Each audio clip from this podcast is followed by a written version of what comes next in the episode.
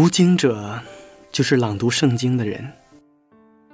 在我看来，可以分为两部分理解：朗读圣经是读懂上帝的旨意以及传播文字，而人则是展现生命，成为上帝的见证，将值得关注的文字和值得尊重的生命完美结合。这就是我们的读经者。亲爱的朋友，你有多久没有朗读圣经了？很久了吧？因为很多人都觉得朗读圣经那是讲道人的事情，或者说，它只属于一小部分人。朗读圣经属于每一个基督徒，更属于每一个人。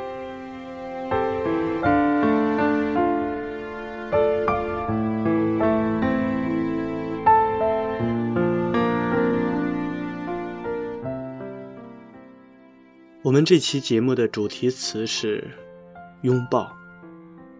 很多思想家，比如中国的孟子、英国的亚当·斯密、美国的弗洛姆，都把情感视为人的一种天性。孟子认为这是人跟禽兽的区别，斯密认为这是人的原始情感。哪怕是最大的恶棍，都不会全然的失去感情。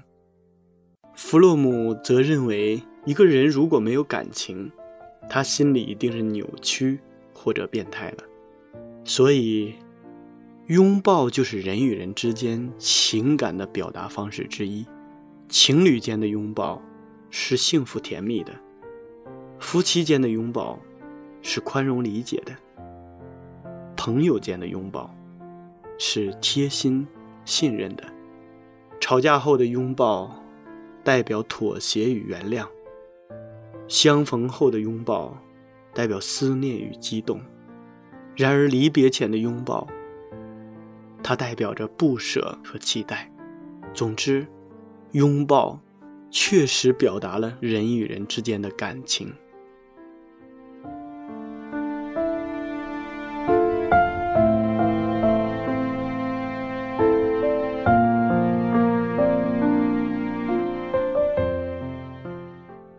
亲爱的听众朋友们，大家好，我是读经者节目的主持人明哲。今天我们要朗读的圣经是《创世纪》第一章二十六节到第二章二十五节，请大家准备好圣经。在朗读圣经之前，先让我们一同欣赏一首好听的诗歌。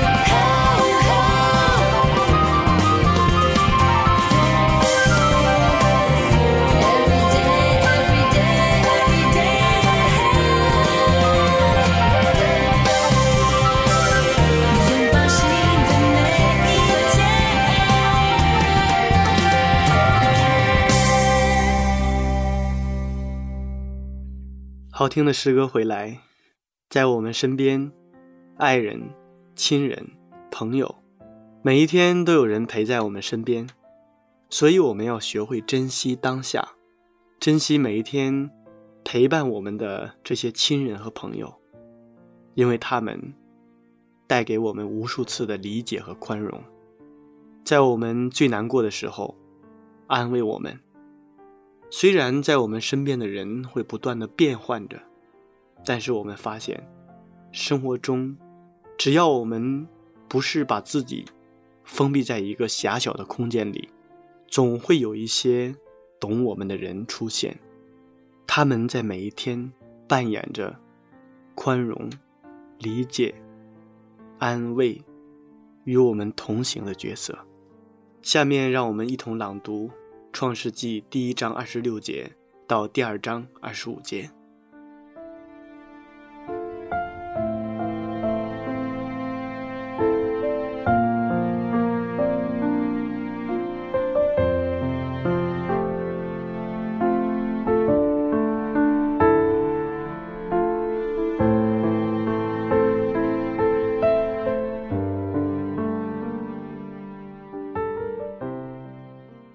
创世纪一章二十六节，上帝说：“我们要照着我们的形象，按着我们的样式造人，使他们管理海里的鱼、空中的鸟、地上的牲畜和全地，并地上所爬的一切昆虫。”上帝就照着自己的形象造人。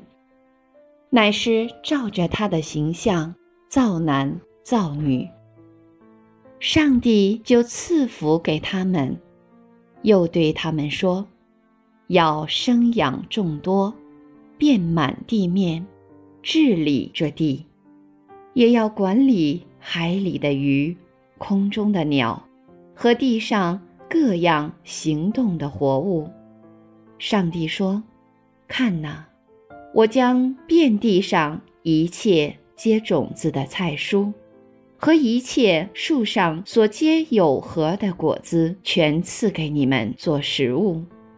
至于地上的走兽和空中的飞鸟，并各样爬在地上有生命的物，我将青草赐给他们做食物。事就这样成了。上帝看着一切所造的都甚好，有晚上，有早晨，是第六日。创世纪二章。天地万物都造齐了，到第七日，上帝造物的功已经完毕，就在第七日歇了他一切的功，安息了。上帝赐福给第七日，定为圣日，因为在这日，上帝歇了他一切创造的功，就安息了。创造天地的来历，在耶和华上帝造天地的日子乃是这样：野地还没有草木，田间的菜蔬还没有长起来。因为耶和华上帝还没有降雨在地上，也没有人耕地，但有雾气从地上腾，滋润遍地。耶和华上帝用地上的尘土造人，将生气吹在他鼻孔里，他就成了有灵的活人，名叫亚当。耶和华上帝在东方的伊甸立了一个园子，把所造的人安置在那里。耶和华上帝使各样的树从地里长出来，可以悦人的眼目，其上的果子好做食物。园子当中又有生命树和分别善恶的树，有河从伊甸流出来。滋润那园子，从那里分为四道。第一道名叫比逊，就是环绕哈菲拉全地的，在那里有金子，并且那地的金子是好的。在那里又有珍珠和红玛瑙。第二道河名叫基逊，就是环绕古时全地的。第三道河名叫底格里斯，流在亚述的东边。第四道河就是幼发拉底河。耶和华上帝将那人安置在伊甸园，使他修理看守。耶和华上帝吩咐他说：“园中各样树上的果子，你可以随意吃；只是分别善恶树上的果子，你不可吃，因为你吃的日子必定死。”耶和华上帝说：“那人独居不好，我要为他造一个配偶帮助他。”耶和华上帝用土所造成的。野地各样走兽和空中各样飞鸟，都带到那人面前，看他叫什么。那人怎样叫各样的活物，那就是他的名字。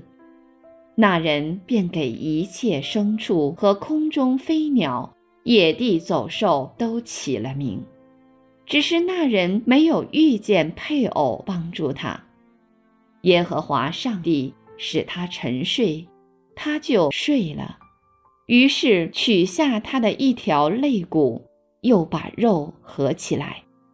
耶和华上帝就用那人身上所取的肋骨造成一个女人，领他到那人跟前。那人说：“这是我骨中的骨，肉中的肉，可以称她为女人。”因为她是从男人身上取出来的，因此人要离开父母与妻子联合，二人成为一体。当时夫妻二人赤身露体，并不羞耻。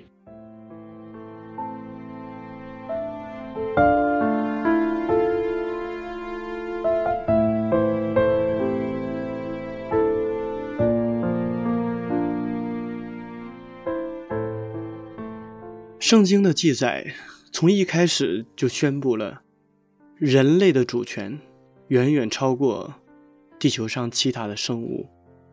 上帝赐给人类一个高贵的地位，因为圣经里面说，人类是照着上帝的形象被造的。创造主的祝福首先强调的是物种的繁衍和永存。这是一个上帝从来也没有废除的祝福。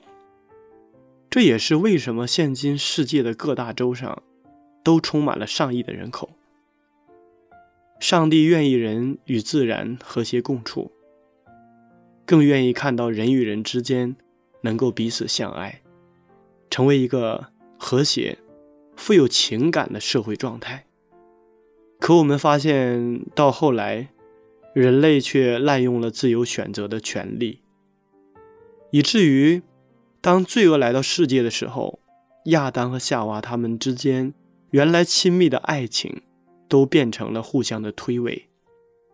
慢慢的，罪在世界上横行，地上也满了各样的强暴，人与人之间的感情也慢慢变得无比的淡薄。有这样一位老人，他已经八十多岁了，但是他的身体却是非常的健壮。他住在一个小镇里，小镇上非常的平静。对于一个人生活的这位老妇人来讲，真的非常的孤独。尽管他有四个孩子，他有五个孙子和孙女。但是他还是感觉到非常的孤独，因为孩子们在上学，在工作。每一天，他只是到街上散步，走着，随便到超市里面闲逛一下，或是在路边长椅上拿一张报纸读一读。这位老人有一天在超市里面闲逛。其实他来这里面就是想找一个人说说话。买东西并不是他的目的。他在超市旁边接了一杯水，他发现好像没有人愿意跟他这个人来交谈，因为看起来他的年纪很大，所以他一边喝着水，他一边也感觉到非常的失望，因为好像这个世界上只剩他自己一个人一样。他在那里面站着，到柜台上结了账，就非常落寞的走在街头。当他散步慢慢朝前走的时候，没走多远，在另一条长凳上，他发现了一个衣冠楚楚的男人在向着他微笑。这位老人家也非常的高兴。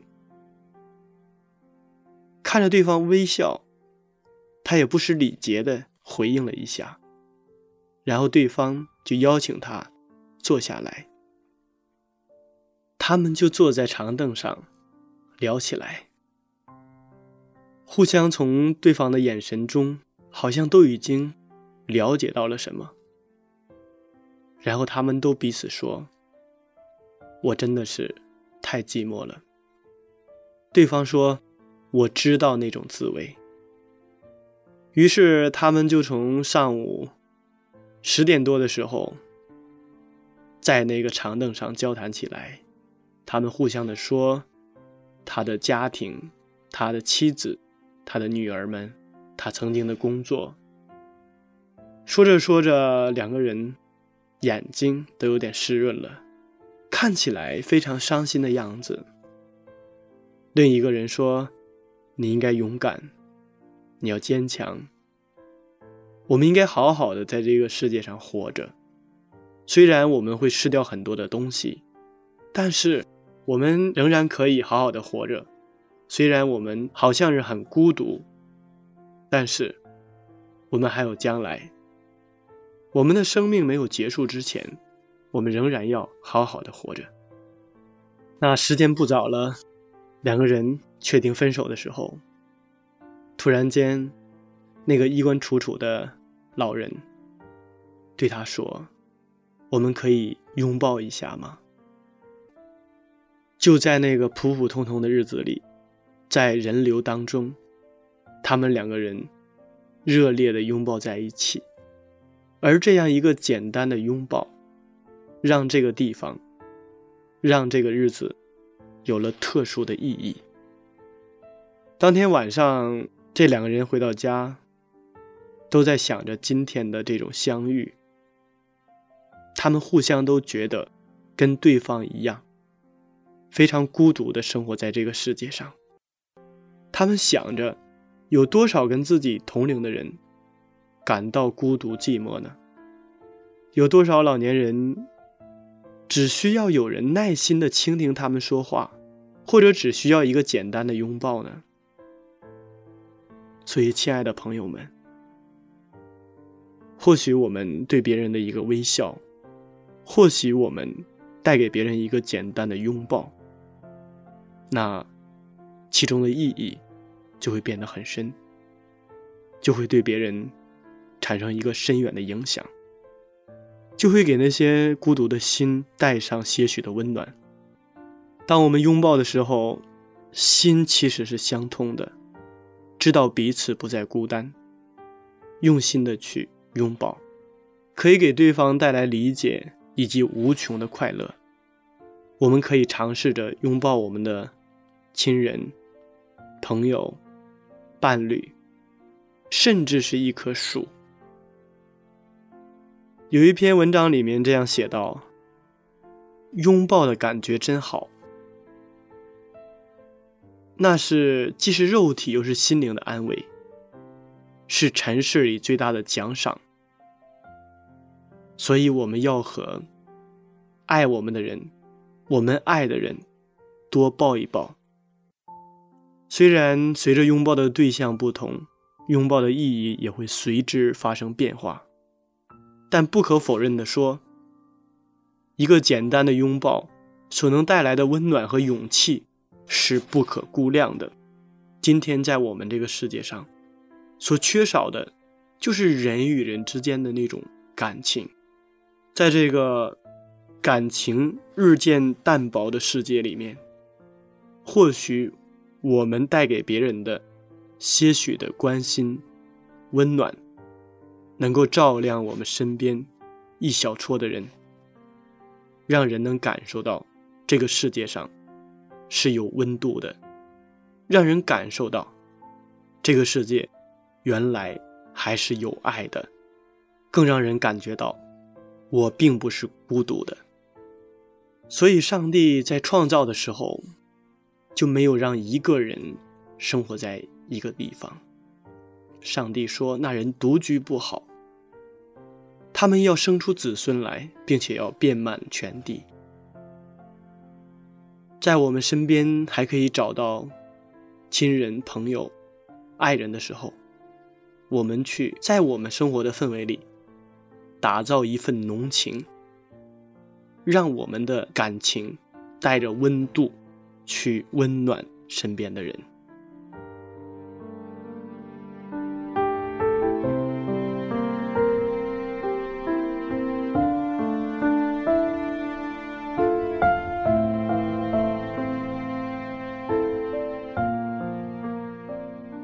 亲爱的听众朋友们，时间过得真快。转瞬间，这一期的读经者节目就要和大家说再见了。明哲非常期待下一次在读经者节目中与您再一次的相约。节目的最后，请大家欣赏一首好听的诗歌。